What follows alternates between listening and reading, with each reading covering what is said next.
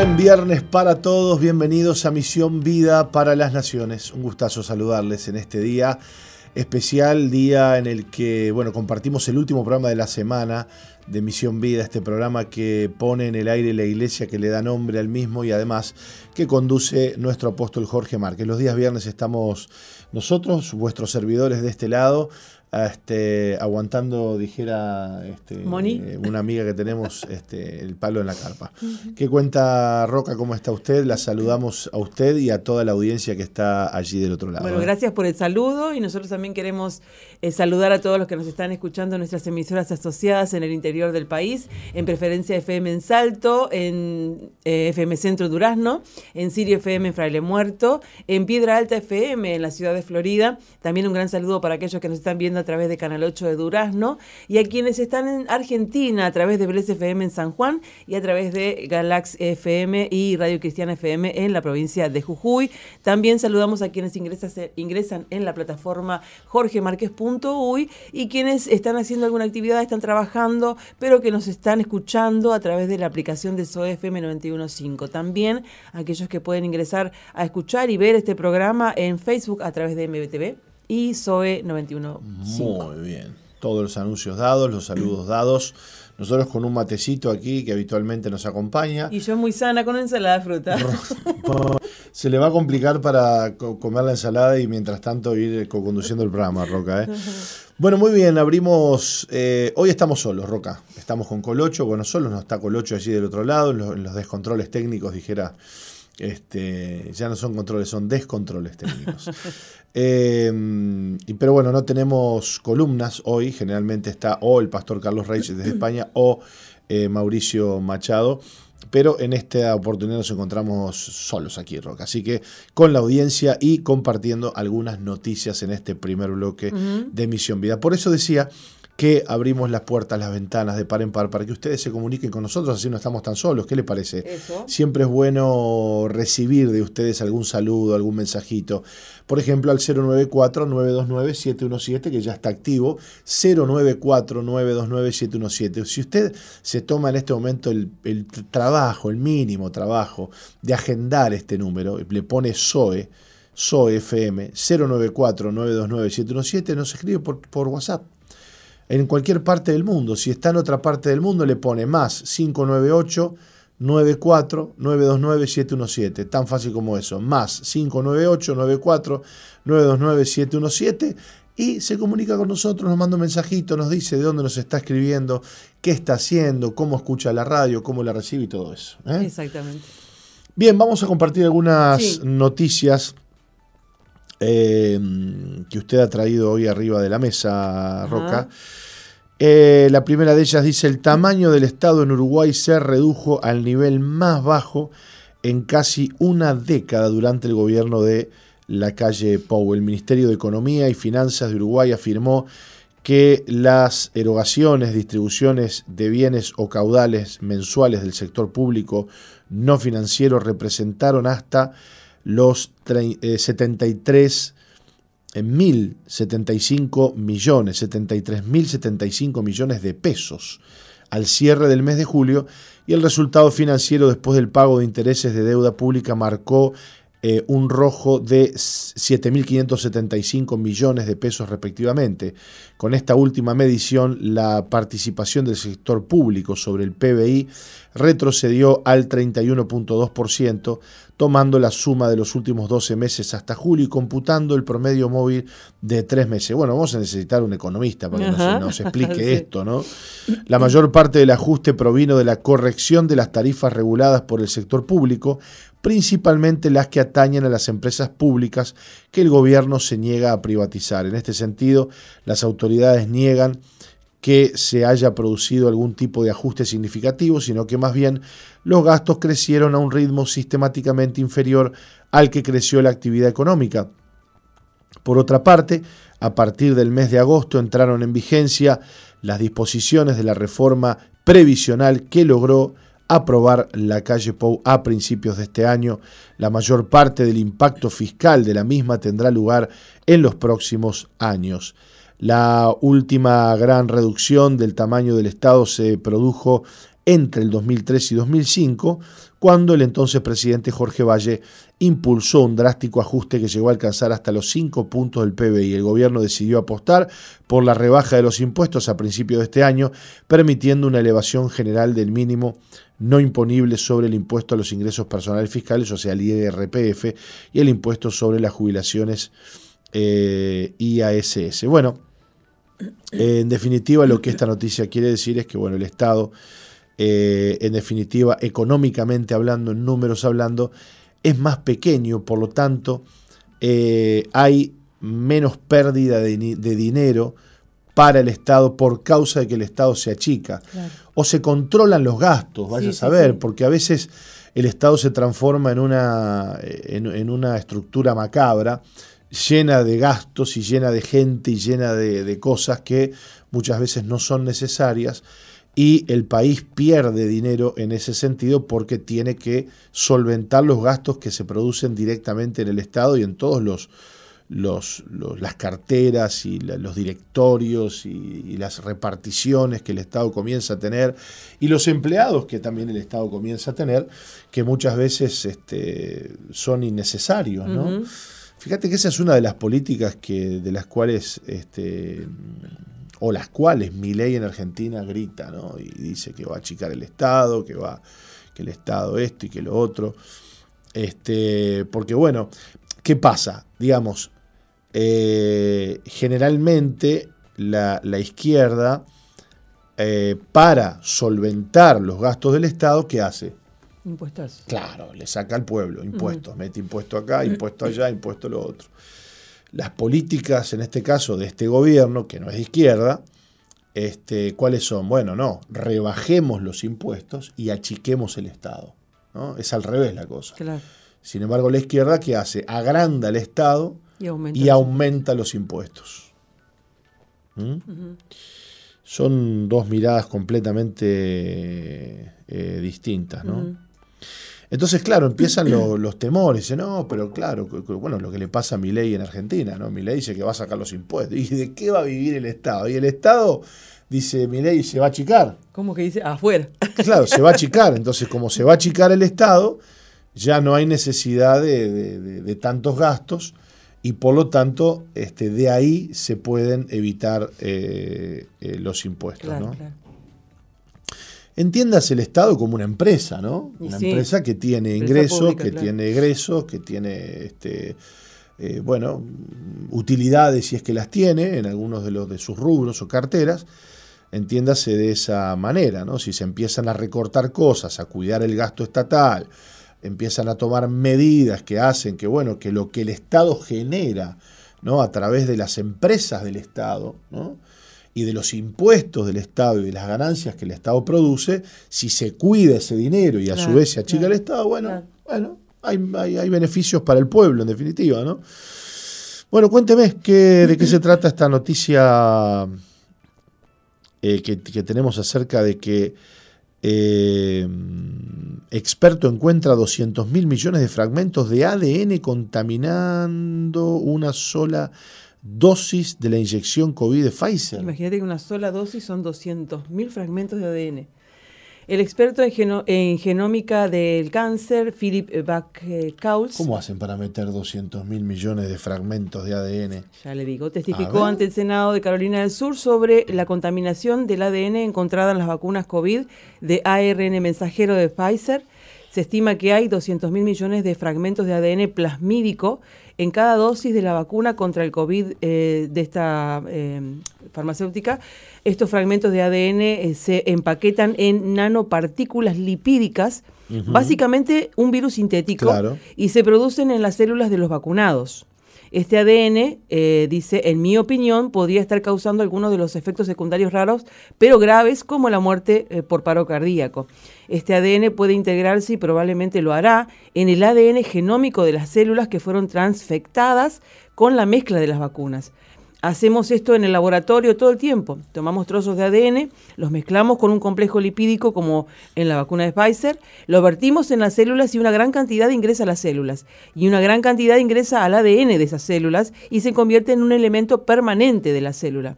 No es solo una cosa temporal, está en la célula de ahora en adelante y en toda su progenie Claro. para siempre. Claro, todas las células que se reproduzcan a partir de esa célula contendrán esa nueva, Eso. ese nuevo fragmento de ADN que ingresó a la célula y se hizo parte de ella, digamos. Claro, claro.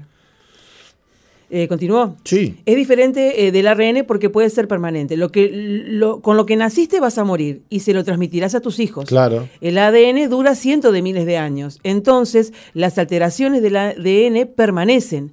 El equipo del profesor Buchholz tomó todos estos pequeños trozos de ADN y los pegó para intentar establecer su origen. Después de reunir 100.000 piezas de ADN, pudieron establecer que provenía de un plásmido que se puede comprar en línea en Agilent, una empresa californiana de ciencias biológicas fundada en 1999 como una escisión de Hewlett Packard. De Hewlett Packard. Hewlett Packard. Sí, está claro que Pfizer, eh, Pfizer tomó este plasmídico y luego clonó Spike en él y lo usó en un proceso en el que se elimina una ARN. Se alimenta. se alimenta una ARN polimerasa, este plásmido, y se produce un montón de copias de ARN mensajero. Y luego se toma este ARN mensajero y lo mezclas con el agente de transfección de nanopartículas lipídicas y ahora tenés tu vacuna ARN mensajero.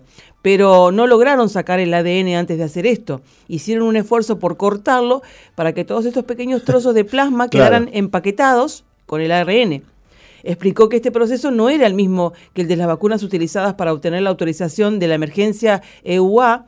Así, eh, De- sí. así no, no había ADN en los lotes utilizados para los ensayos eh, de la contaminación del ADN, solo se produjo cuando Pfizer amplió la producción Claro. para la administración de millones o miles de millones de dosis al público después de haber obtenido la, la autorización. Bueno, eh, muy compleja la noticia, pero en definitiva lo que nos está diciendo es que han encontrado, no en las primeras dosis o en las primeras vacunas que se usaron para conseguir el aval, ¿no? Sí, para poder eh, venderlas, sino que estas vacunas, las nuevas, las que luego salieron a la salir al venta apuro. este, con- por millones y millones, son las que tienen estos trozos, que digamos vendrían a ser como una especie de, de basura genética, claro. que queda allí, que pensaron que quedaría aquello tipo encapsulada, no va a pasar nada, pero claro, porque en una cosa es el ARN y otra cosa es el ADN. Sí, Parece que, por lo que estamos escuchando o leyendo, que el ADN es el que se mete en la célula y queda allí este, para siempre. ¿Se entiende? Sí. El ARN mensajero no, porque el ARN mensajero lo único que hace es dar una orden, ¿no? Es información. Ahora, el ADN sí se mete en la célula y, Y se hace parte de ella y que además eso este, se va este, transmitiendo de generación en Claro, generación, claro. ¿no? Ahora, bueno, habría que ver qué es esto de Hewlett Packard. Este, se- después de reunir estas 100.000 piezas, encontraron que esto provenía de un plásmido que se puede comprar en línea. en línea. ¿no? en, en, en- en Agilent, Agilent, que es una empresa californiana de ciencias biológicas fundada eh, en 1999, y que vaya a saber a qué se dedicaba esta, esta tal Agilent. Eh, bueno, hay, hay un montón de cosas que, bueno, que, que preguntas que surgen de esto, eh, y que seguramente tiene que ver con el apuro, todo esto de Claro, sacar miles claro. de millones de dosis tiene que ver con el apuro de, bueno, de conseguir este, este plásmido que seguramente ayudó a poder hacer la vacuna y que, y que bueno, después no se sacó de las vacunas este, que se vendieron. Bueno, lo cierto es que las últimas vacunas de Pfizer este, que se inyectaron a millones y millones de personas en el mundo estaban este, llenas de, este, de estos trozos de ADN que eran cuántos? 200 mil 200. millones. 200 mil millones de fragmentos de ADN cada dosis de vacuna. ¿Qué me cuenta? eh? Jesús. ¿Meti- ¿Metió alguna información para adentro Sí. con la vacunita? Sí. Dios mío, gracias a Dios que yo no me vacuné. Yom Kippur, un proceso de sanación y cura. Una de las experiencias más dolorosas para el hombre, el ser humano como tal, es la confrontación con su propio error. Nos duele equivocarnos, no solo las consecuencias de haberlo hecho, sino el simple reconocimiento de que no somos perfectos. Hay muchas razones por las cuales nuestros errores nos dan vergüenza. Por un lado, son muestra de nuestra debilidad, de nuestra vulnerabilidad. Por el otro, también nos enseñan el daño que causamos en el mundo que nos rodea. Las dos experiencias son sumamente dolorosas. Sin embargo, lo que pocos ven es que el error bien manejado bien asumido, es la única fuente de aprendizaje que tenemos. Se dice del sabio que se hizo sabio porque siete veces se cayó. Si queremos crecer debemos aprender a ver nuestros errores, aceptarlos y curarlos, reparar el daño que ocasionaron, curar la culpa y el dolor que nos produjeron. Yom Kippur es el día más sagrado para el judaísmo y es un día de curación. En ese día nos abstenemos de ciertos placeres físicos, rezamos, ayunamos y tratamos de purificarnos. Es una forma hermosa de encuentro con el mundo que puede eh, llevar incluso meses de preparación. Intentamos realmente curar para poder tener una relación nueva con las personas que nos rodean y con Dios. Esto lo hacemos a través de la expiación de la culpa y de la reparación a través de la toma de conciencia y de la acción es una de las experiencias más bellas que uno puede tener dentro de la práctica judía. Los siguientes son algunos de los aspectos más importantes de la festividad. Caparot. Antes de Kippur, con un ave o con dinero, pedimos que nuestros pecados sean espiados y matamos al animal. Ayuno. A lo largo de todo el día nos privamos de ciertos placeres físicos como es el comer, el bañarse, el usar perfumes o ungüentos caros. Bidui. Una de las partes más importantes del rezo de Kippur es el Bidui, un fragmento donde confesamos nuestros pecados a Dios y pedimos perdón por ello.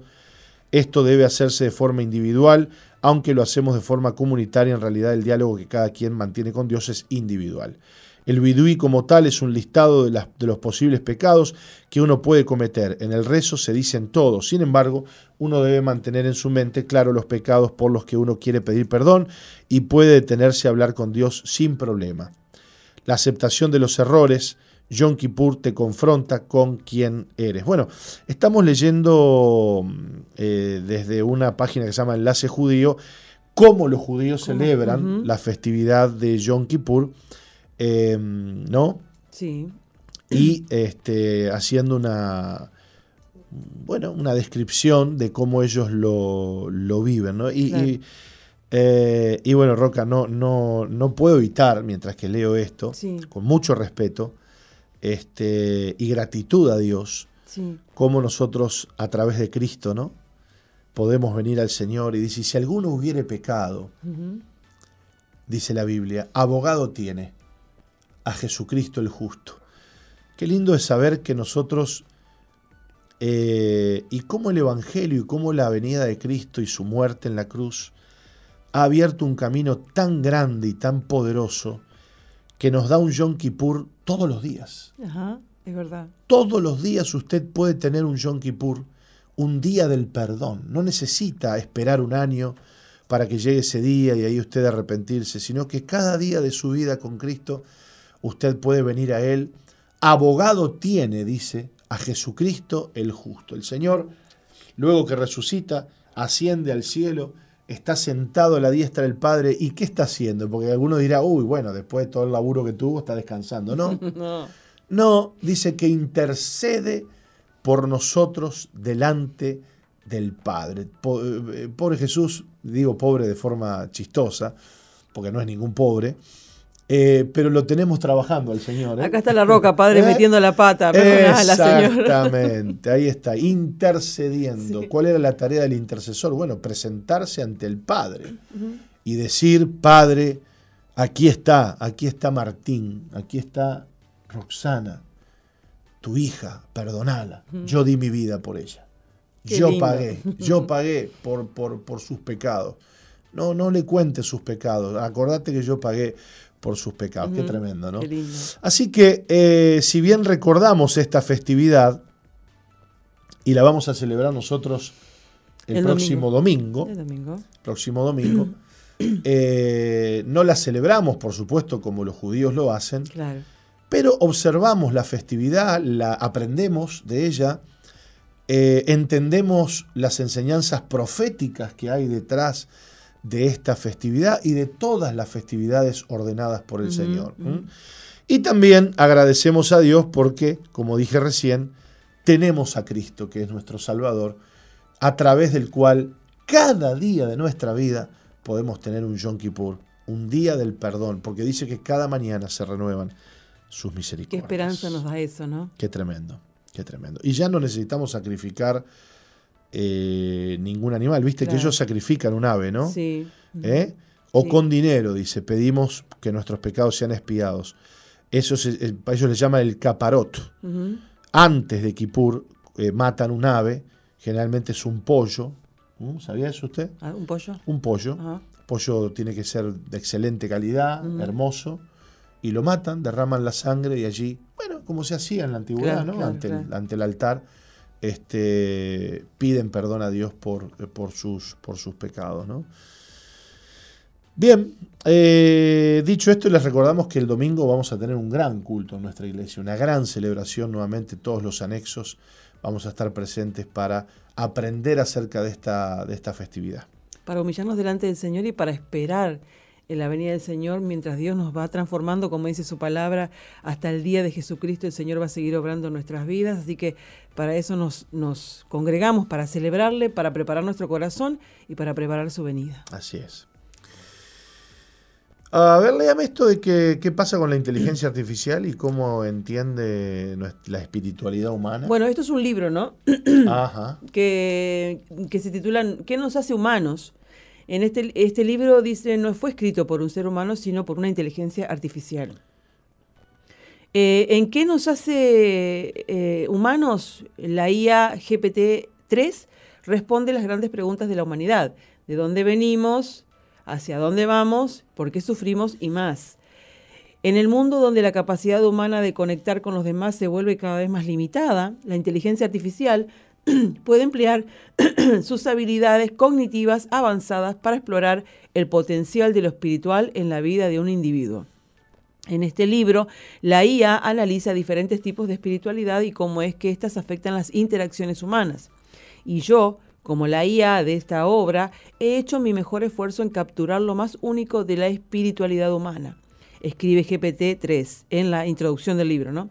Y agrega, antes de responder alguna de las preguntas más antiguas de la humanidad, hay algo sobre mí que vale la pena considerar.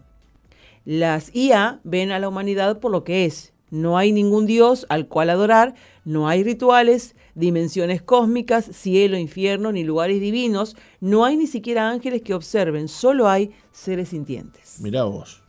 Eso es lo que dice la IA. La IA. Bueno, cuidado con la IA. Este. No hay que darle mucha piola, ¿no? Sí. Claro. Este, evidentemente que estas inteligencias, además, recordemos lo, de siempre, las inteligencias artificiales están alimentadas, están alimentadas por este, información que el hombre les da. Claro no son seres pensantes individuales este, que generan su propio pensamiento, ¿no? Ellos generan el pensamiento en función de la información que tienen. Así funcionan las máquinas, señoras y señores. Este, no humanicemos a la IA porque no, eso no es posible. Bueno, en definitiva, el hombre es igual, ¿no? El hombre también decide en función de lo que aprende o lo que cree que es lo correcto, ¿no? A ver, es, es, así. Es así. Bueno, Roca, ¿hemos tenido algún saludo, algún mensajito, alguna cosa, alguna comunicación de la audiencia? A ver, déjeme ver, eh, revíseme ahí los, los este, ¿cómo es? Los mensajes. Y les recordamos entonces que el 094 el 094 está habilitado habilitado para que ustedes se comuniquen con nosotros y nos manden un mensajito. Estamos transmitiendo, bueno, aquí le cuento que eh, Beatriz Burgueois dice, ah, ahora lo escucho, Martín explica muy bien el mensaje de salvación. Hoy es el segundo día que escucho Zoe. Wow. Bueno, no sé. Este, muchas gracias, Beatriz. Un saludo para vos. Nos escribe a través de la transmisión que estamos haciendo en SOFM 915. ¿eh? Bueno, eh, acá Julio Sosa, los escucho desde Villa García mientras estudio, trato de escucharlos, siempre son de gran ayuda. Después, déjenme ver otro. Sí. Eh, saludos, Eni Martín. Eh, Aquí otra persona dice, buen día, los escucho todas las mañanas desde la aplicación de SOE, aunque nunca les escribo, desde el campo, desde el departamento de La Valleja, sea en el tractor, a caballo, en lo que ande, siempre con los auriculares y la SOE de 11 a 13. Es una bendición poder escucharles. Un saludo, Damián. Ah, bueno, mirá. Eh, bueno, un saludo a mi madre que está viendo. ¿eh? Bueno, un saludo a Martita. ¿eh? Ah, claro, Beatriz, Beatriz Borgeois, Bourgeois, Bourgois, habría que ver cómo se pronuncia. Sí, Bourgois. claro, dice, buen día, ¿por qué las enseñanzas judías? Pregunta, claro, nos escuchó leyendo acerca de Yom Kippur y después, ah, pone, ¿Eh? Ahora lo escucho, dice, explica, ¿no? Se ve que, claro, entendió por qué. Aleluya, nos dice RT Cuello, así es cada día tenemos un Yom Kippur, gracias con temor y temblor Jesús y a nuestro Redentor. Qué lindo, bueno, la gente se comunica. ¿eh? Bueno, Diego nos dice, menos mal que no me vacuné, ni una, saludos desde Pando. Eh, Fabián dice, el grafeno lo que tienen las vacunas, todo lo del COVID como los de calendario, ya están estudiadas bajo microscopio. Alba, bueno, Alba siempre escuchando, nos manda bendiciones, hermoso programa, un aguante el equipo, Albita del Cerro. Bueno, un saludo especial para todos aquellos que están conectados con el programa. Nos tenemos que ir a una pausita, Roca, pero ya volvemos. Vamos a estar reflexionando en este día en la palabra de Dios y ustedes saben que a las 12 estaremos leyendo el mensaje es verdad. que hoy corresponde para este día, así que no se vayan. No cambies la sintonía. Enseguida regresamos con Misión Vida.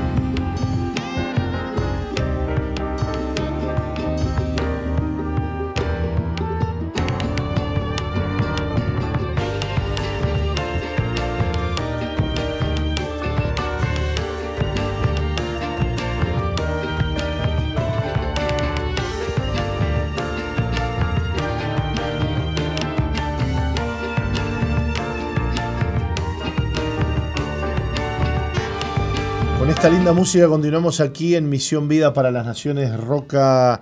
Y bueno, queremos ya entrar en, eh, reflexiones, poder reflexionar, pero bueno, antes mm, recordarles que este domingo en nuestra iglesia central tenemos, eh, estaremos celebrando y el apóstol nos estará enseñando acerca de la fiesta de Yom Kippur y eh, todos los anexos que están, bueno, en, derredor a, la iglesia central estaremos congregándonos este domingo a las 19 y 30 horas. Atención y cuidado porque a la mañana no habrá culto. Repito, a la mañana no habrá reunión. ¿eh? Entonces, este, mm, bueno, es importante eh, recordarlo porque no vaya a ser que mm, gente que, bueno, que a veces este, o no escuchó o no sabía se aparece. Igual va a haber una guardia, creo que dijo el apóstol ayer, ¿no? Sí, sí. Va a haber una guardia en la iglesia por si aparece alguien y bueno, y, no sabía, ¿verdad? Este próximo domingo, entonces, domingo 24, estaremos celebrando Yom Kippur en nuestra iglesia central a las 19 y 30 horas. Póngame la plaquita de vuelta, por favor. Eh, y el domingo primero de octubre, el domingo primero de octubre, estaremos celebrando Sukkot. ¿Mm? Eso va a ser en Monteveraca. Esto va a ser en Veraca. La jornada. Va a ser la jornada que venimos haciendo habitualmente, donde este, bueno, armamos las, las suká, que son estas eh, estructuras eh, livianas, pequeñas, precarias, pero muy bonitas, ¿no? que nos, nos recuerdan la, finitud de la vida. También generalmente estas, estas se arman con hojas de palmera que se van eh, a lo largo de la, de la semana de Sukkot, se van marchitando y nos van recordando, eh, bueno, cómo la vida también se marchita y cómo la vida también es finita, pero luego el domingo 8 estaremos celebrando la fiesta del octavo día. El octavo día es una fiesta muy importante dentro del calendario y que además eh, representa eh, un día que no está dentro de lo que podríamos decir el calendario normal o, las festividades normales, sino que se sale de, esa estructura de tiempo y que nos deja ver bueno, el comienzo de un nuevo día en, el, en, la vida, en, la, en, la, escena, en la historia, en el plan de Dios y que también tiene que ver con el milenio ¿no? y con el comienzo de un tiempo nuevo. Fíjese usted cómo se van estas eh, fiestas eh, o nos van proyectando eh, en lo profético hacia los tiempos finales y que por ese motivo es que las, las observamos, las vamos aprendiendo, porque nos dejan ver cómo estas fiestas, si bien pertenecen al pueblo de Israel y son del Antiguo Testamento, no por eso nosotros los cristianos tenemos que estar ajenos a estas cosas. Y ya el apóstol lo ha repetido. Porque en una de estas fiestas va a venir el Señor. Exactamente, exactamente. Y bueno, bueno de hecho, este Sukkot es la fiesta en donde se celebra el hecho de que, bueno, Dios hace tabernáculo con nosotros o tabernaculiza con nosotros este, y da inicio a este, el milenio o el nuevo día, y de ahí que viene el octavo día. ¿no? Recordemos que la Biblia nos, nos enseña acerca de que un día, cuando el Señor venga, bueno, este, nos va a venir a buscar, pero también eh, recordemos esa escena donde la nueva Jerusalén desciende de los cielos y se posa sobre los siete montes en, Israel, y a partir de allí comienza el milenio, ¿no? El gobierno milenial del Señor. Todo esto tiene, por supuesto, que una estructura en el tiempo, en el calendario, y cada fiesta va, eh, bueno, dejándonos ver estas cosas. Eh, ya estuvimos, bueno, ya vamos a estar este domingo, recordemos entonces que el, el Yom Kippur, como decíamos, es la fiesta del perdón, o, bueno, donde, donde en esto, fíjate que en estos días estamos en días de teyuba, o sea, de arrepentimiento, de preparación, de quebranto, nos vamos preparando. ¿Para qué nos vamos preparando? Bueno, nos vamos preparando para recibir al Señor el Señor que va a venir a hacer el tabernáculo con nosotros, y el Señor que luego va a comenzar su gobierno milenial, donde, bueno, es representado eso, como dijimos, por la fiesta del octavo día. Por supuesto que yo estoy hablando a grosso modo, este, todo esto tiene muchos más detalles importantes que eh, el apóstol nos sabe compartir en las, en, las distintas reuniones y, y, enseñanzas de estas fiestas que a veces se van como que, como que a veces a lo primero nos cuesta un poquito, ¿no? Entender. no, lo primero, a lo segundo y a lo tercero. Bueno, bueno, pero, pero fíjate vos que a través de la repetición y a través de que una y otra vez vamos viendo, vamos viendo, ya se nos va incorporando al conocimiento y al corazón este tema entonces, este, nos pone muy contentos. Lo bueno de esto que, bueno, que hace como tres años que el, apóstol ha venido, eh, ha empezado con estas enseñanzas. Exacto. Y al irse repitiendo, y gracias a Dios que nos da la oportunidad de que podamos seguir asimilándolo y de que nos da la oportunidad de seguir aprendiendo y seguir preparándonos. Yo me pregunto cuántos hay que se sentirán preparados para esto, ¿no? En estas fechas donde, bueno, eh, nosotros nos nos humillamos delante del Señor, tenemos que hacer retrospección, tenemos que mirar nuestras vidas, decirle, Señor, perdonanos. Este, bueno, como decías vos, siempre lo, podemos hacer porque siempre tenemos a Jesús, nuestro abogado en el cielo, que siempre está dispuesto No tenemos que esperar a, una, a, una, fiesta en una, una vez al año, ¿no? Claro. Es algo que tenemos que hacer todos los días. y, perdóname que te corte, Roca, pero le queremos transmitir a la iglesia, a los cristianos que nos escuchan, que no tengan miedo porque este, no, no, no estamos judaizando con esto. No, para nada. Este, de hecho, el apóstol lo ha dicho varias veces y, lo repite siempre que, se acuerda. No, no, no, es que, no es que aprender de esto. A ver, nosotros no podemos negar cuáles son nuestras raíces. no podemos negar que nuestras raíces este, son raíces que tienen que ver con el pueblo de Israel. Dice que de los dos pueblos el Señor hizo uno. Entonces no es que vos te convertís en cristiano y borrón y cuenta nueva, ahora eh, empieza una nueva, eh, ya está, ya, ya el pueblo judío queda desechado. No, no, no, no, no, el apóstol Pablo decía que no, que miren que si Israel en su, en su debilidad, ¿no? Eh, en su momento oscuro nos ha sido de bendición, cuanto más en su gloria, ¿no? Cuanto más Israel estando en su gloria. Entonces, por mucho tiempo nos desconectamos de estas cosas, las hicimos parte de, bueno, del acervo cultural e histórico y religioso de Israel y no nuestro. Claro. Y dijimos, bueno, esto a nosotros no nos interesa, no nos, no nos corresponde, nosotros no vamos a, a, celebrar estas fiestas porque no somos judíos. Además, ahora estamos en el nuevo pacto y todas esas cosas que, hemos dicho, ¿no? Y que nos han privado lamentablemente del conocimiento que hay detrás de estas celebraciones. Y además además de la alegría y el gozo que produce saber cómo Dios, Dios es uno. Claro. Y cómo Dios ha escondido detrás de estas celebraciones todo un cronograma de sucesos y acontecimientos proféticos.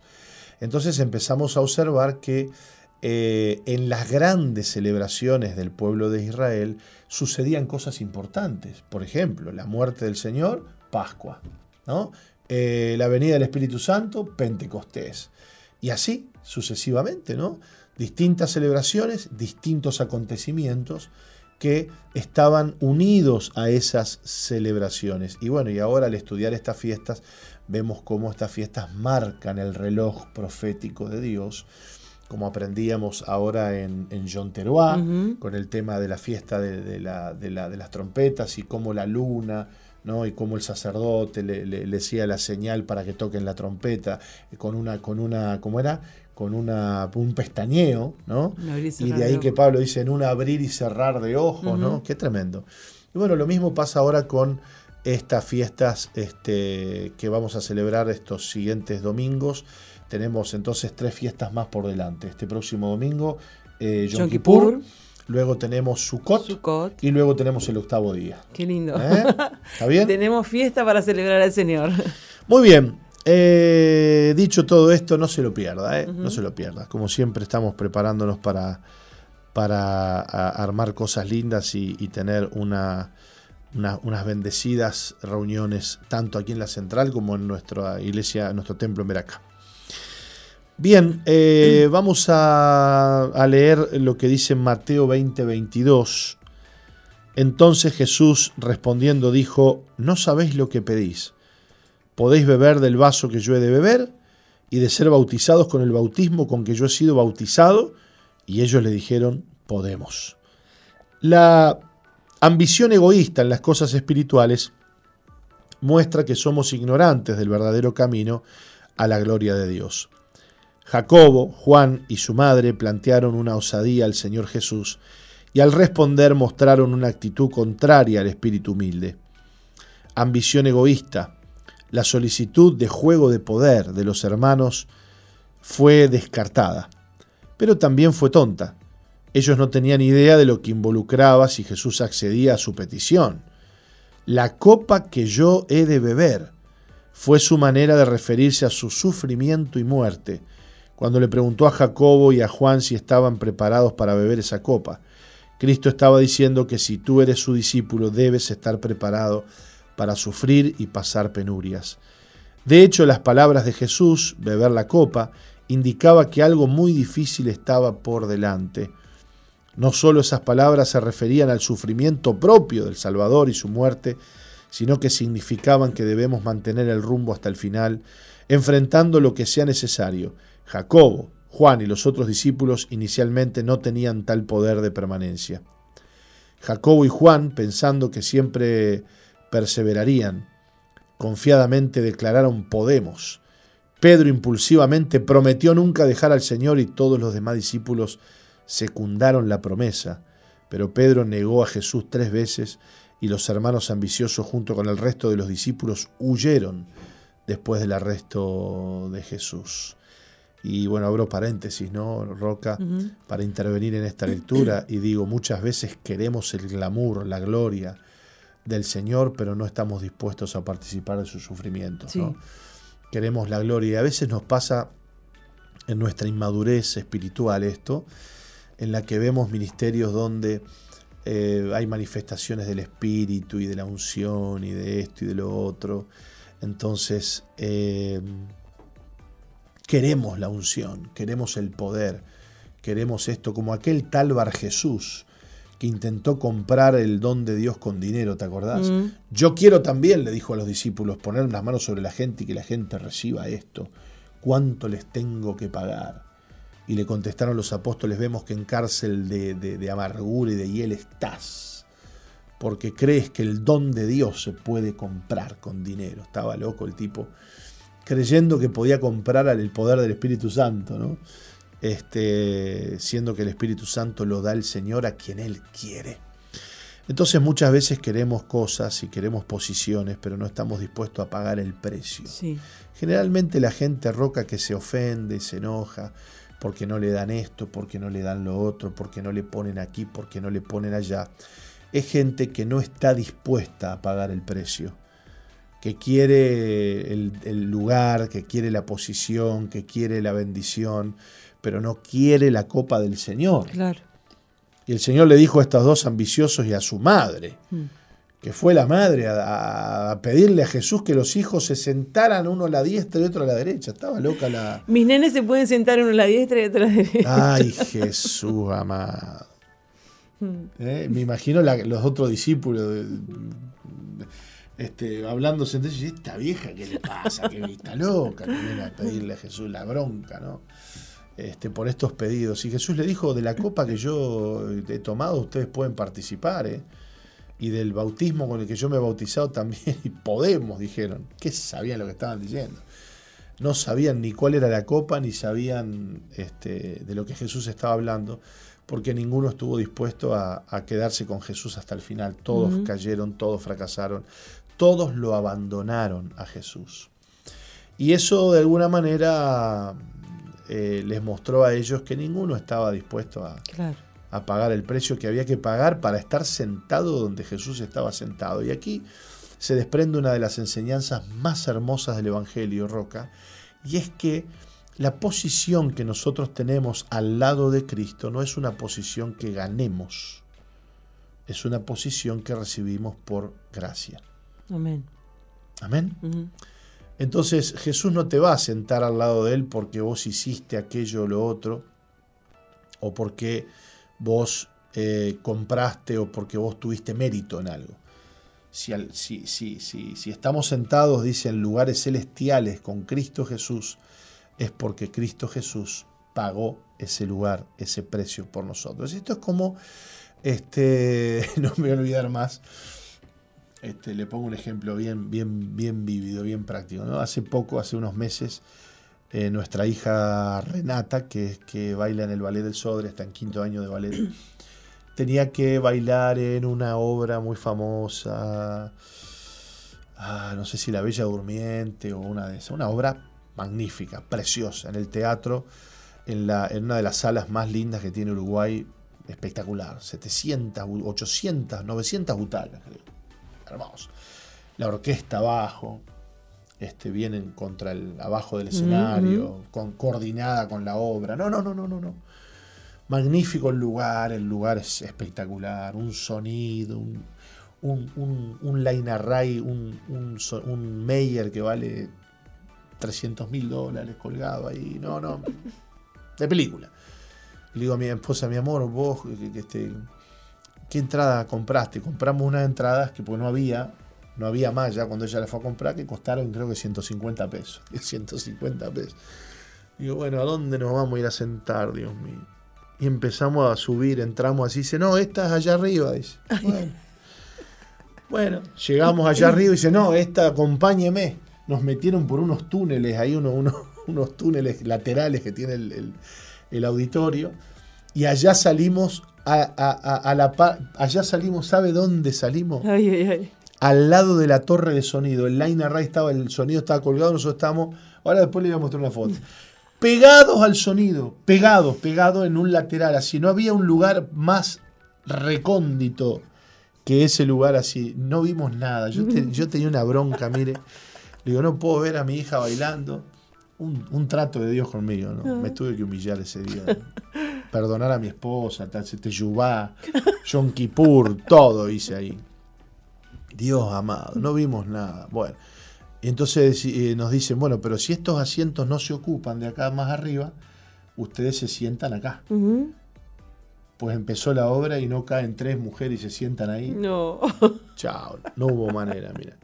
No había manera de verla. Para mejor, nuestra hija estaba del lado contrario al que nosotros veíamos. Bueno, ¿para qué le cuento toda esta historia? Que yo miraba y decía, qué gana de estar sentado. Frente. Ahí, enfrente, adelante, ¿no? Adelante. Lo que pasa es que esa entrada es el, tiene un nombre ahí, valía como 3 mil pesos. Qué lindo saber que Cristo nos pagó esa entrada, ¿no? Nos pagó esa silla donde nos sentamos con Él. Porque yo no la puedo pagar, esa silla. Ese lugar donde, donde, donde estamos sentados con Cristo, ningún ser humano lo puede pagar. Y para todos es un lugar preferencial, no es que unos tienen lugar mejor que otros. Exactamente, imagínate, ya estar ahí, ya estar ahí con el Señor, sentado en lugares celestiales es extraordinario. No dice que estaremos, dice que ya estamos, sentados en lugares celestiales con Cristo Jesús. Es, hermoso.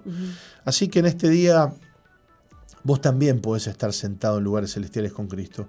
¿Cómo hago, pastor? Bueno, entregale tu vida a Cristo.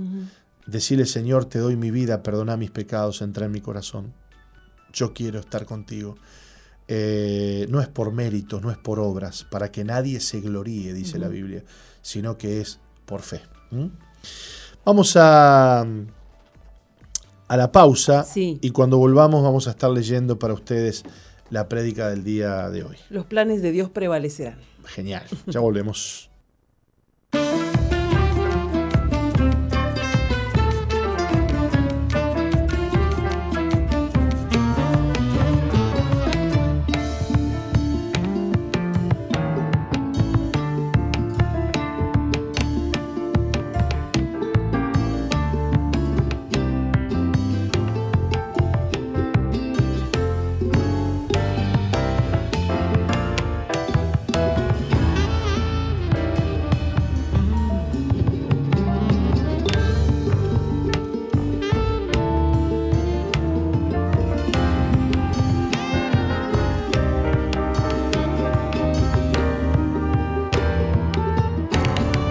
esta música preciosa, linda música que nos anima, que nos levanta. Continuamos con Misión Vida, estimada Roca.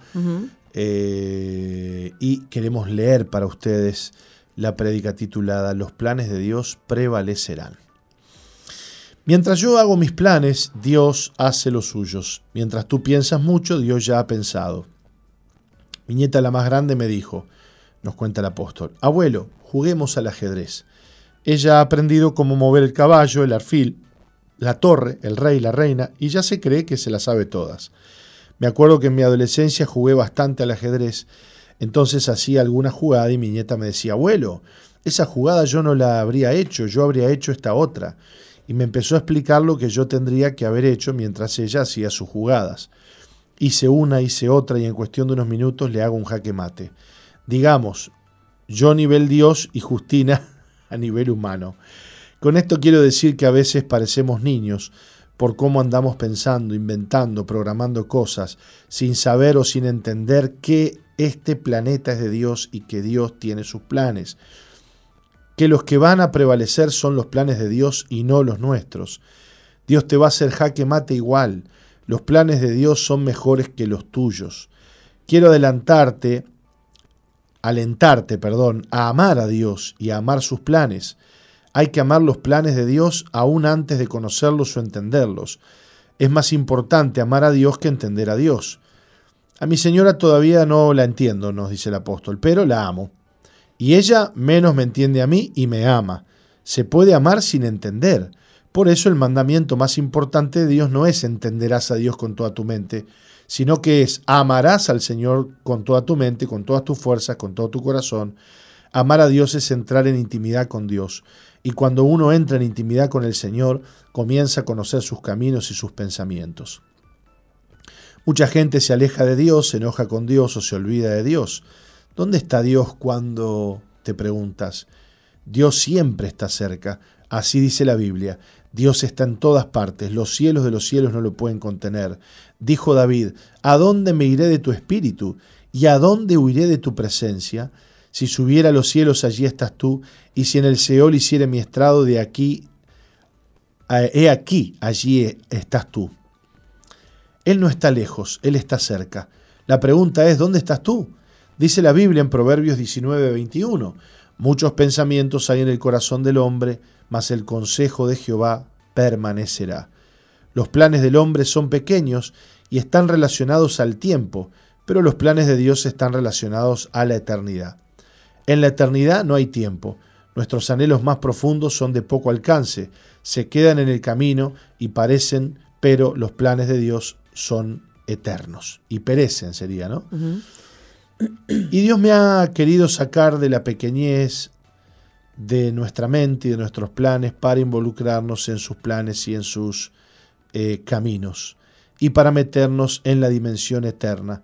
Por lo que yo te propongo que busques a Dios con todo tu corazón, pero no pongas tu confianza en tus pensamientos, en tus argumentos y en tus planes, porque Dios va a cumplir sus planes por sobre todas las cosas.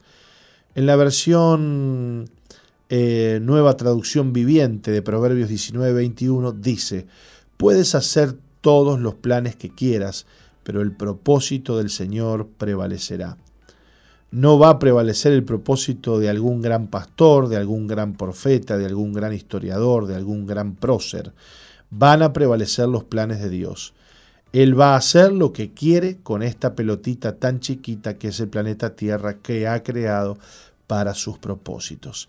Es en sus caminos que vas a encontrar satisfacción, es en sus caminos que vas a encontrar propósito, y es que hay vanidad en los caminos del hombre, pero hay mucha paz, mucha bendición, hay eternidad en los hombres que caminan en los planes eternos de Dios. Y Dios invita a la gente a participar de sus planes y a caminar en sus caminos. Si tú amas a Dios, cuando quieras acordar mirarás hacia atrás y dirás, Dios ha cumplido sus planes en mi vida, Dios ha hecho lo que Él ha querido conmigo. Más de una vez conté que mi mamá tenía sus planes, dice el apóstol. Cuatro años estuvo escribiéndole a la cigüeña por una nena y la nena no venía. Y finalmente quedó embarazada. Se puso tan contenta porque estaba segura que Dios le iba a conceder el deseo de su corazón. Ella quería tener una hija con quien tomar mate, una amiga, una compañera con quien poder disfrutar y compartir. Los planes pequeños eh, alrededor del mate. Cuando ella quedó embarazada, no existían las ecografías o los ultrasonidos que te muestran el sexo del bebé. Así que yo iba creciendo en el vientre de mi madre, ella soñando con una nena y yo un varoncito creciendo adentro. Una gran sorpresa fue para ella porque estaba segura que sus planes iban a prevalecer. Tanto es así que cuando yo nací me ponían ropa rosada, que es el ajuar que mi mamá había preparado para la llegada de la nena. El plan de mi mamá era tener una hija para tomar mate, el plan de Dios era darle un hijo pastor. Yo siempre pensé que los planes del hombre no servían y hoy te digo que los planes del hombre sirven porque Dios toma los planes del hombre y hace lo que a él se le da la gana. Dios es un gran jugador de ajedrez, así que Dios toma los planes del hombre y los encausa dentro de sus planes eternos. Dios ha ganado para el reino de los cielos miles y miles de personas a través del hijo varón que le dio a mi mamá. Los pensamientos de Dios son mejores que nuestros pensamientos. Tenemos que anhelar que sus pensamientos se cumplan en nosotros. ¿Por qué? Porque Dios tiene un plan para todos los que desechan sus planes. El plan es el lado de fuego y azufre para aquellos que no han querido aceptar la voluntad de Dios, porque los pensamientos de Dios se van a cumplir. Mi abuelo también tenía planes. El plan de mi abuelo era viajar de Italia hacia Argentina para poder criar a su familia en un ambiente cristiano porque en Italia los cristianos evangélicos eran herejes y eran muy mal vistos, insultados y hasta apedreados. Ahora, el plan de Dios era levantar de su descendencia alrededor de 20 pastores, de los cuales yo soy uno. Un sobrino mío, dice el apóstol, hijo de una prima hermana, me escribió lo siguiente. Tío, te saludo desde Paraguay. Qué lindo ver todo lo que ustedes hacen. Te bendigo, tío. Él es pastor y tiene una iglesia en Posadas Misiones.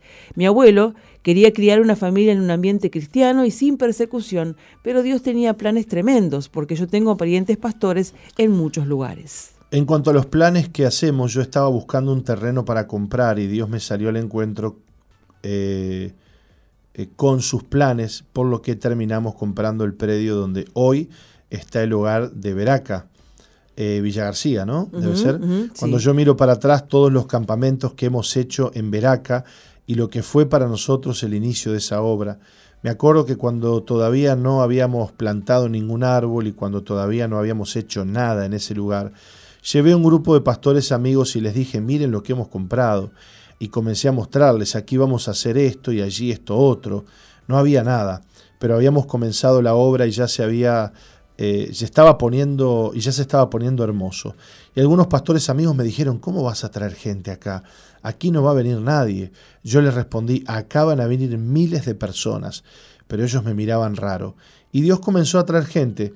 Mientras yo decía que íbamos a hacer grandes cosas en Veraca, Dios se encargó de mostrarme que Él tenía planes más grandes de lo que yo pensaba, porque cuando todavía no había arbolitos me llamó el representante de Marcos Witt yo me lo había encontrado en México y le dije que quería que viniera a Uruguay. Por tres años le insistí para que venga y no me daban respuesta. Así que al tercer año dije, no lo invito más, si quiere venir, que venga. Y un día yo estaba cortando chircas con un tractor y me llamó el representante diciéndome que Marcos Witt tenía tal fecha libre y que podría venir a Uruguay. En esa fecha yo tenía previsto hacer un retiro en Veraca, pero para eh, incentivar a la gente a trabajar, para plantar arbolitos y hermosear el lugar. Mientras estoy hablando con él por teléfono se me ocurre, ¿y si en vez de hacer un retirito hago un campamentito? Yo no quería hacer campamento, cuando me hablaron de hacer algún campamento dije que nunca iba a hacer uno. Es que yo me crié en la iglesia bautista y los campamentos bautistas eran, digamos, un semillero de malcriados. Hacíamos toda clase de maldades, desde robar la comida de la cocina, dormíamos en unos catres de lona y entonces levantábamos a los chicos que estaban durmiendo allí, los tirábamos a una zanja con agua. Y ahora que yo era pastor dije, no, carnalidad no. Por eso no quería saber nada con los campamentos. Pero hablando con el representante de Marcos Witt le digo, ¿no le gustaría a Marcos Witt venir a hacer un recital en un campamento juvenil? El hombre me dice, ¿cuántos jóvenes irían? Y podemos traer mil jóvenes, le respondí. Me llamó a los pocos días y me dijo, Marcos Witt está dispuesto a hacer ese experimento. De repente pensé, ¿hay infraestructura para mil jóvenes? Y entré en shock. ¿Dónde vamos a hospedar a mil jóvenes? En carpas, me respondí al instante. Vamos a construir unos baños, pensaba mientras hablaba yo con el manager, y me decía, vas a tener que hacer una cocina grande para tantas personas. Yo iba hablando con el hombre y pensando y se iba agrandando la visión. Empecé a dibujar cómo sería el escenario, los baños para tantos jóvenes. Ahí empecé a hacer cuentas de lo grande que iba a ser el proyecto y empezamos a trabajar. En tres meses venía Marcos Witt y en tres meses comenzamos a edificar la cocina, el comedor, los baños, etc. Y se transformó una pequeña visión en una gran visión. Cuando llegó el primer campamento, yo miraba a Marcos Witt en el escenario y lloraba. ¿Qué quiero, ¿Qué quiero decir con esto? dice el apóstol. Como un pensamiento pequeño y fugaz, comenzó a transformarse en una historia que ya tiene muchos años. Realmente los planes de Dios son grandes. No necesitas ni siquiera pensar en grande. Necesitas amar a Dios en grande y Él va a desenvolver y va a desarrollar sus planes en tu vida. Sara era estéril. Tanto ella como Abraham querían tener un hijo. Él era un hombre bendecido y próspero. En los planes de Dios estaba formar una nación de los lomos de Abraham. Así que Sara se dio el gusto de tener un hijo y Dios se dio el gusto de tener una nación. Los planes de Dios siempre son más grandes que los nuestros. Yo me imagino a Sara soñando con amamantar un hijo, soñando con cambiarle los pañales y deleitarse en él, y me imagino a Dios mirando a Isaac diciendo, voy a hacer de ti una nación grande y voy a bendecir todas las familias de la tierra. Ana estaba llorando en el altar, derramando su alma, porque también era estéril y quería tener un hijo. Ella lloraba y le decía a Dios, dame un hijo, si tú me das un hijo te lo voy a dar a ti, lo único que quiero es tener un hijo, yo te lo consagro a ti para que hagas lo que quieras con él, pero dame un hijo. Y el sacerdote que estaba ahí mirándola pensó que estaba ebria y se enojó. Entonces le dijo, digiere tu vino, vuelve cuando no estés ebria. Y la mujer le dice, no, mi señor, no estoy ebria, estoy derramando mi alma porque quiero un hijo. Mientras ella quería un hijo, Dios estaba pensando en formar a uno de los más grandes profetas de Israel. Ella no pensaba tener un profeta, ella pensaba tener un hijo. ¿Has visto que los planes de Dios son siempre más grandes? El, este, el nombre de este profeta está en la Biblia. Hace ya más de cuatro mil años que sucedió esto. Samuel fue ese niñito que nació de una mujer que era estéril, pero esa mujer en las manos de Dios trajo a luz al mundo a uno de los más grandes profetas de la historia. ¿Podrá hacer algo Dios con tus planes? Entrégale tus planes al Señor y dile que se haga su voluntad en tu vida. Tú que quieres conocer los planes de Dios sobre tu vida, ¿no sabes lo que Dios quiere hacer con tu descendencia? Los hijos de Dios traemos descendencia al mundo para bendición. Dice el Señor, yo soy Jehová tu Dios, fuerte, celoso, que visito la maldad de los padres sobre los hijos hasta la tercera y cuarta generación de los que me aborrecen, y hago misericordia a millares, a los que me aman y guardan mis mandamientos. Tu descendencia puede ser una bendición terrible para el planeta Tierra que está tan podrido, tan sucio y tan oscuro. Es cuestión de poner nuestros deseos en las manos de Dios para que Dios haga lo que Él quiere. ¿Por qué estás estudiando medicina? ¿Le preguntaste a Dios sobre esa carrera? ¿Tendrá Dios algún plan con que tú quieras ser doctora o doctor? ¿Tendrá Dios planes o no tendrá planes? Tanto sea que vivamos o que muramos, dijo el apóstol Pablo, del Señor somos. Los planes de Dios permanecerán. En algunas versiones bíblicas, en vez de planes dice pensamientos o en vez de pensamientos dice propósito. El propósito es la idea original. Cuando yo estudiaba arquitectura, dice el apóstol, soñaba con hacer algo que nadie nunca había hecho. Los que somos arquitectos queremos inventar cosas y queremos hacer algo que nadie haya hecho. Pero los profesores nos decían, no inventen nada, ya todo está inventado. Ustedes solamente vean revistas de arquitectura, miren los edificios, miren cómo otros arquitectos han resuelto determinadas cosas, porque las ideas surgen de ver cosas ya existentes. Hay ideas que son el resultado de otras ideas originales. Los pensamientos del hombre, dice la Biblia, son todos vanidad. Muchos pensamientos significan muchos planes, muchos propósitos tiene el hombre, pero el propósito de Dios prevalecerá. Ninguno de nosotros tiene un pensamiento propio, genuino, nacido de nosotros o inventado por nosotros. Son todos pensamientos de Dios tergiversados por el hombre. Sueño con terminar mis días haciendo todo aquello que Dios quiere, cumpliendo con los planes que Él tiene para mi vida. ¿Quién va a poder cerrar una puerta que Dios abrió? ¿O quién podrá abrir una puerta que Dios cerró? ¿Quién podrá torcer algo que Dios enderezó? ¿O quién podrá enderezar algo que Dios torció? Dice la Biblia en Salmos 37:4, deleítate a sí mismo en Jehová y Él te concederá las peticiones de tu corazón. Hoy se están estudiando más que nunca las neuronas y se estudia cómo es que las neuronas se comunican entre sí. Hay un software de computación que ni el más inteligente del mundo, jugador de ajedrez, le puede ganar. Han llegado a inventar, dicen, un cerebro que funciona mucho mejor que el cerebro humano, pero hay un problema, y es que si le pides que resuelva alguna otra cosa que está fuera de su función, esa computadora no resuelve nada pero el software de Dios que, Dios te puso en, la cabeza puede amar y puede relacionar. El software del ajedrez, del ajedrez solo sabe ajedrez y no puede utilizar los pensamientos del ajedrez en alguna otra área. ¿A dónde quieres llegar sin Dios? Camina en la certidumbre de que los pensamientos de Dios son los que prevalecen. Oro que Dios puede usar aún tus pequeños planes y transformarlos en algo grande. Dios puede hacer grandes cosas con las pequeñeces que nosotros pensamos. Dios potencia al ser humano y lo transforma para hacer cosas grandes según sus designios. Toma nuestros planes, Señor, enséñanos a desechar lo que no sirve. Igual que Abraham, Dios te dice, te bendeciré y serás bendición. Te he tomado para que seas una bendición al planeta, pero sin mí nada puedes hacer. Dame tu vida, entrégame tus pensamientos, no camines más en tus ideas, búscame, llámame porque me necesitas y yo te necesito. Yo te he traído al mundo para hacer de ti un instrumento en mis manos.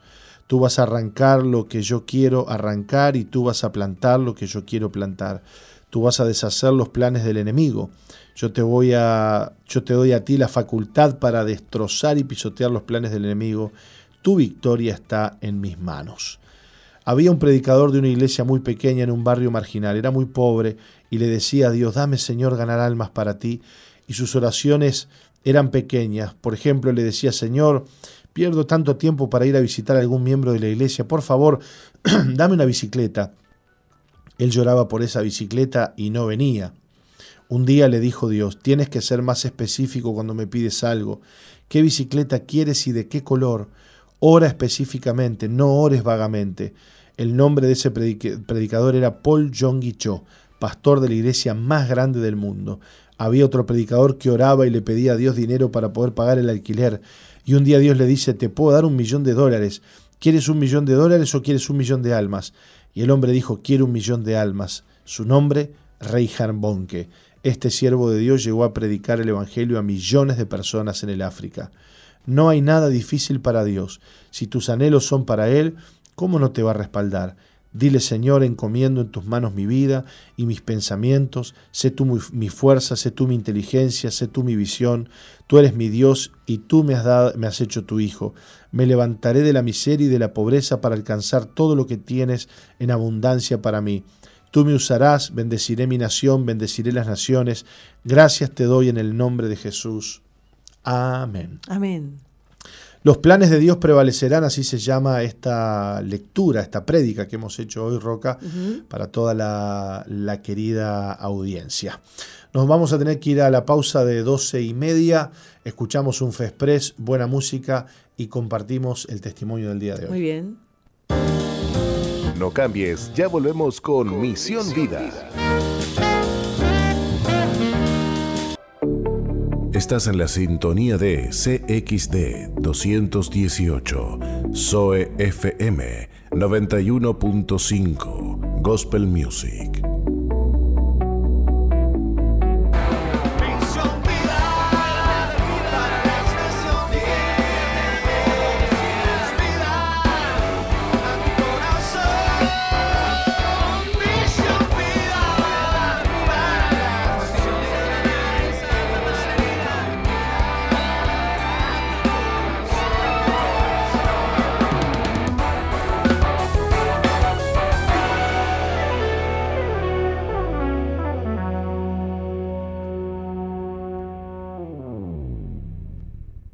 Quieres hacerle a alguien que no quieres que te hagan a ti.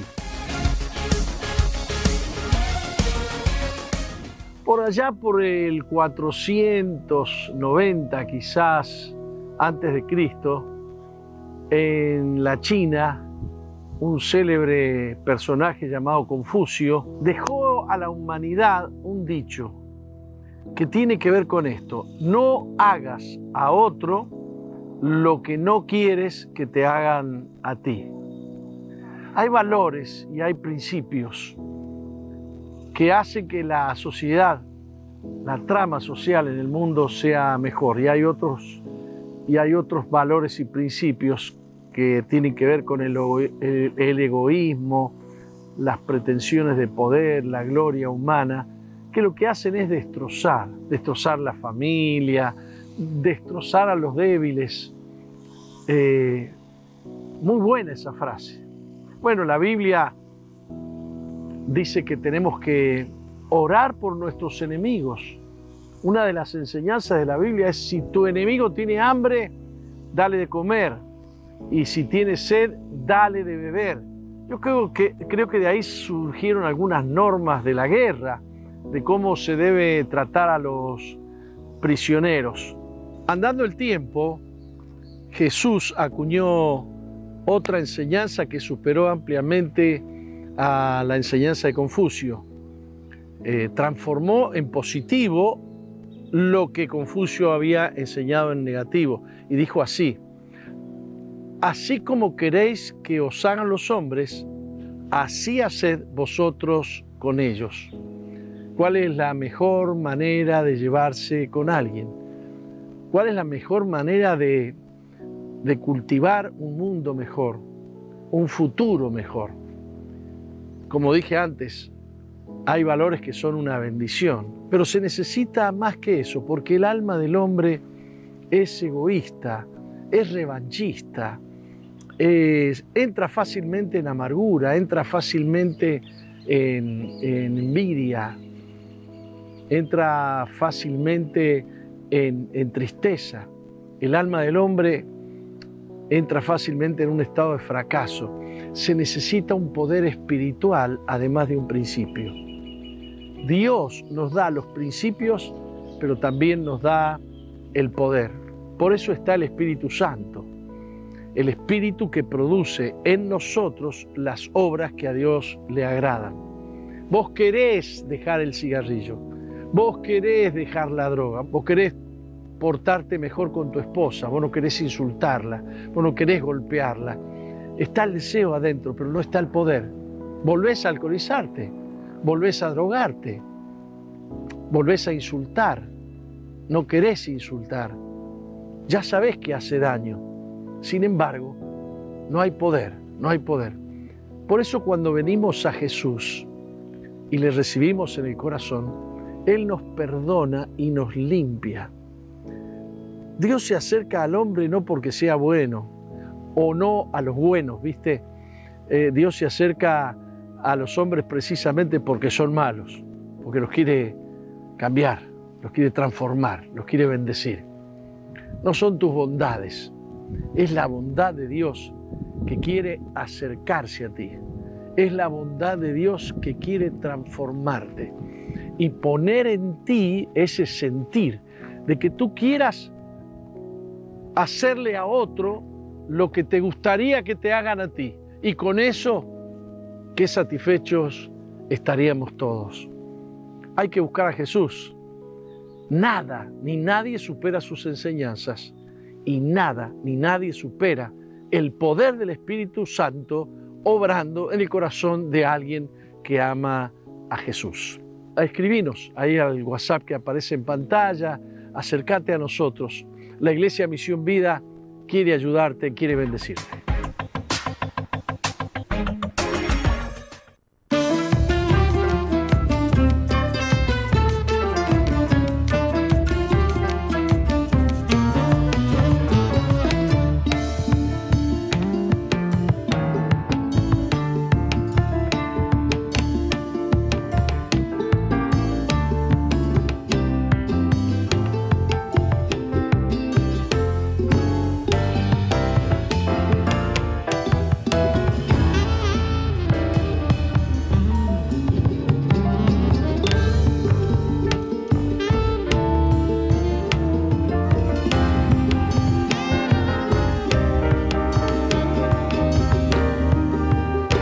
Continuamos, continuamos con Misión Vida Roca y le contamos a la audiencia que hoy estaremos compartiendo en este momento el último testimonio de la semana. ¿eh? Toda la semana hemos tenido testimonios desde la preciosa ciudad de, o departamento de Colonia, desde donde hermanos queridos de nuestra iglesia allí han contado su historia de vida. Y hoy está con nosotros Carolina Pilón, una joven de 23 años que hoy eh, puede contar la historia del cambio de su vida gracias a que ha conocido al Señor y bueno, y el Señor le transformó el corazón y la vida. Así que le damos la bienvenida a Carolina. Carolina, ¿cómo estás?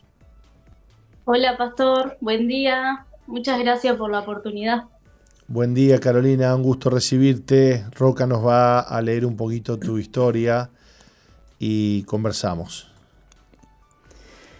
Carolina creció con, su mamá y padrastro, ya que sus papás se divorciaron cuando era muy pequeña. Nunca le faltó nada.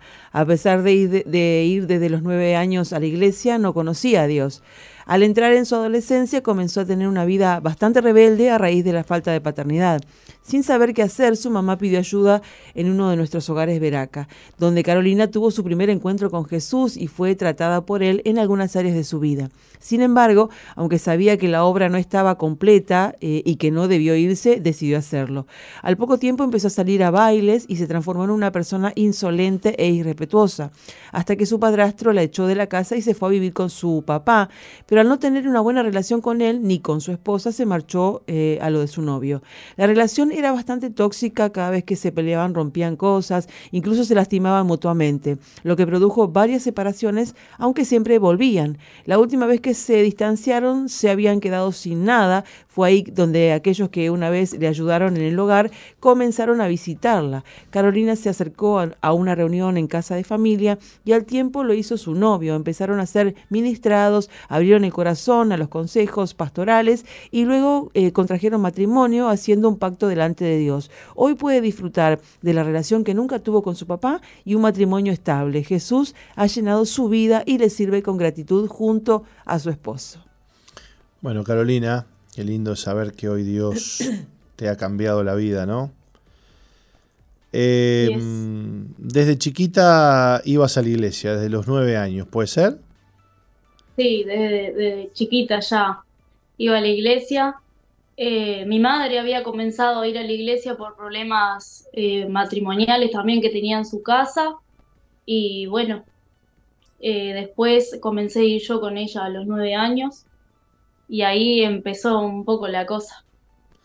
Bueno, si bien ibas a la iglesia, pero no, no, no conocías al Señor todavía, ¿no? ¿Y cómo, cómo te afectó el divorcio de tus padres? Em, no sé si me, afectó eh, ahora de grande, sino eh, a medida que fue pasando el tiempo, eh, mis padres estaban separados, me fue afectando porque mi padre no estaba mucho, mi padre me supo dar todo lo material, pero no sabía lo que era ir a un auto a la escuela, eh, a un cumpleaños. Eh, él siempre estaba para lo material, pero para lo otro no, no, no estaba. Entonces, bueno, una infancia bastante complicada. mis padres se divorcian cuando yo tenía más o menos dos años, dos años y poquito. Y bueno, a medida que fui creciendo, eh, me, fui yendo para la casa de él. Eh, me tocaba cada 15 días y la pasaba muy mal, la verdad. Eh, había mucha violencia en la casa de mi padre. cuando iba a la casa de mi madre también había violencia. ellos iban a la iglesia, pero igual pasaban cosas. Y bueno, eso fue afectando a medida que fui creciendo en mi adolescencia y un poco eso. Bien. ¿Y te volviste una joven rebelde, con rechazo? Nos cuenta tu, historia, tu testimonio, ¿no? Sí, eh, como yo veía eso en, mi casa, yo estaba en la casa de mi madre, ponele, venían de la iglesia y, y habían peleas, discusiones, hasta incluso romper cosas. Y bueno, iba para la casa de mi padre y también sucedía lo mismo. Entonces mi vida se fue llenando de, violencia, de, ira, y, veía eso. Y iba para un lado y veía eso, iba para lo otro y veía esa cosa, iba para la casa de mis abuelos y también veía violencia, y mi vida fue, fue comiendo eso. Y después me volví en una persona con mucha ira, con mucho enojo y rompía las cosas también. Mirá vos, te, te, fuiste, te transformaste en una persona violenta, digamos. Claro, fue, fue tanto eso que viví que, que sí.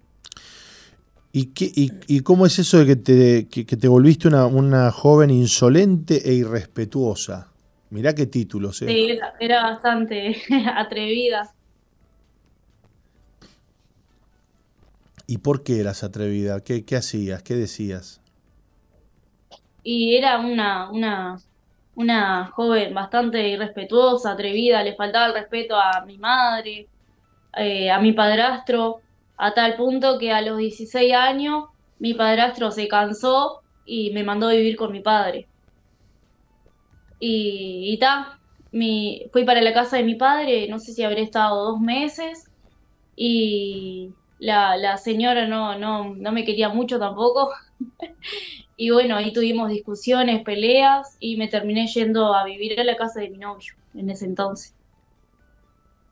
Mirá vos, te terminaste yendo y después te agarraba las piñas con tu novio. Sí, bastante, bastante, sí, sí, era, era bastante complicada yo.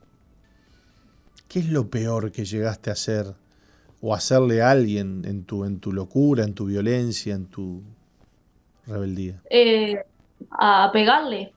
A, a él. A- ahí era mi novio, ahora es mi esposo. Dios mío, lo cascabas al Pero tipo. claro, yo, claro, yo me atacaba y rompía alguna cosa o, o le pegaba y él se tenía que defender también. O sea, y bueno, me, me agarraba esa ira y le pegaba. o sea que alguna, alguna cobrabas vos también. Sí, sí. Nos rompíamos la ropa, nos rompíamos las cosas, hasta el punto de que ta, no teníamos más nada porque rompíamos todo. Santo Dios.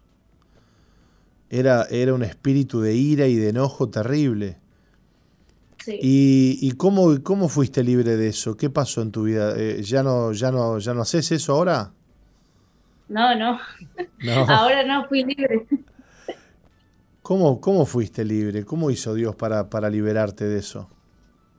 Eh, bueno, llegó un momento que ya la relación no daba para más. Eh, varias veces eh, nos peleábamos, volvíamos. Eh, yo me quedaba sola, después volvía. Y bueno, llega un momento que una de las chicas del hogar eh, pasa por mi casa y, y me invitó para ir a un grupo amigo. Después nos visitó la pastora también. Y bueno, ahí nos empezamos a enganchar con, con el grupo. Primero empecé a venir yo y después empezó a venir eh, mi esposo. Y ahí fuimos conociendo a Jesús y bueno, tuvimos un encuentro con Dios. Eh, Dios sanó nuestra relación, eh, nos pudimos casar, formamos una familia, hoy tenemos una hija. Y bueno, Y sos otra mujer. sí, Menos mal, ¿no? Si no, pobre el esposo. estás loco. ¿Tuviste, eh, eh, ¿qué, entendés que, que terminó de sanar tu vida? Eh, ¿Que estabas resentida con tu familia, con tu madre, con tu padre? Eh, sí, eh, con mi madre estaba bastante dolida, bastante, mucha falta de perdón, porque yo de muy chica empecé a recibir eh, palizas, digamos, por pavadas que hacía de niña, y ya de muy chica ya me estaban dando palizas, entonces como que eso me había quedado marcado, y ya a los, a los 14 años no me dejaba pegar más, me, me tenía que defender ya. Entonces tenían bastante rechazo. Dios mío, bueno, y me imagino que también con, con los pastores te costaba abrirte, te costaba confiar, ¿no? Sí, bastante. ¿Cómo estás hoy? Más por el área de, de- de madre, ¿no? Mirá vos. O sea que tenías líos con, con la pastora Laurita, digamos. Bastante. Bastante dolor de cabeza le di. Jesús de mi vida. Bueno, pero el amor pudo, el amor pudo transformar tu vida, tu corazón, y, y en un momento dado abriste tu corazón al Señor, abriste tu corazón al amor de las personas que te querían ayudar, y hoy estás, por ejemplo, disfrutando de una relación con tu papá que nunca tuviste, y también tenés Sí. un matrimonio estable, ¿no? Eh, contanos Sí. qué, qué significa hoy Jesús para vos y, y el cambio que le ha hecho en tu vida. Bueno, eh, he recuperado la, la, la relación con mi padre. Hoy tenemos una relación sana, eh, una relación donde se puede decir te amo, te quiero, se puede dar un abrazo. Y con mi madre también. Y, eso es gracias a Dios. Y un matrimonio también feliz, eh, una familia también, que ahora somos padres. Y bueno, es lo más lindo que hay.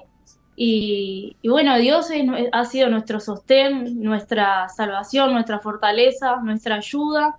Y, y eh, si estamos acá es porque Dios nos ha ayudado. Claro, porque Dios este, eh, no es que te, te escoge porque vos sos bueno y lindo y vení que, yo- que qué lindo que sos, te vea. No, cuando vos llegaste al Señor era- eras complicada, estabas herida y Dios fue trabajando en tu vida y bueno, hoy te, te ha dado una vida nueva, ¿no? Amén, así es. Qué lindo. Qué lindo. ¿Y estás contenta? Sí, mucho.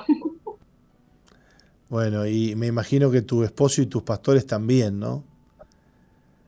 Disfrutarán hoy de la nueva, este, de la nueva Carolina. Así es. Qué lindo. ¿Y qué, y qué, qué planes tenés para el futuro con Dios? ¿Tenés un llamado? ¿Entendés que Dios te llama a, a qué? Y Dios, Dios nos ha llamado a los dos, ¿no? Y hoy le estamos sirviendo, gracias a Dios. Estamos firmes ahí, ya hace cinco años que va a ser que estamos casados también y que le estamos sirviendo a Dios. ¿Y vos creés que Dios te llama a ser pastora, por ejemplo, con tu esposo? No sé, No sabes. Bueno, por ahora no sé. ya te va a enterar.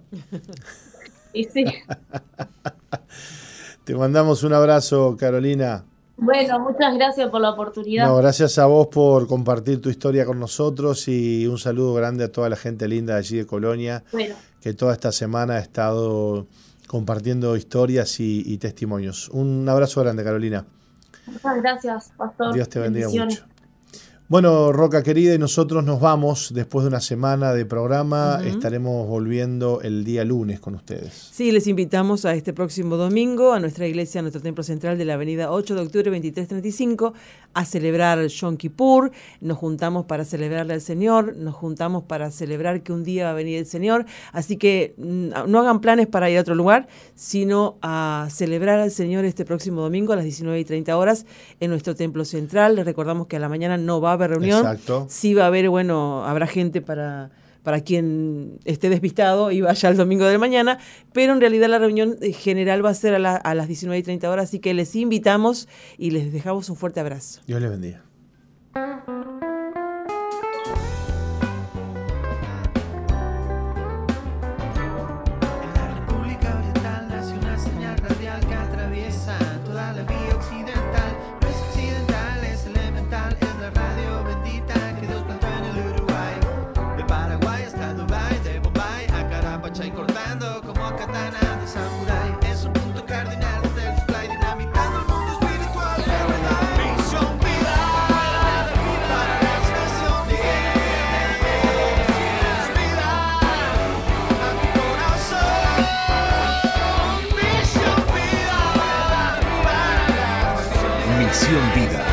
Iglesia que Dios plantó en Uruguay para que juntos alcancemos lo imposible, presentó su programa exclusivo que conduce el apóstol Jorge Márquez.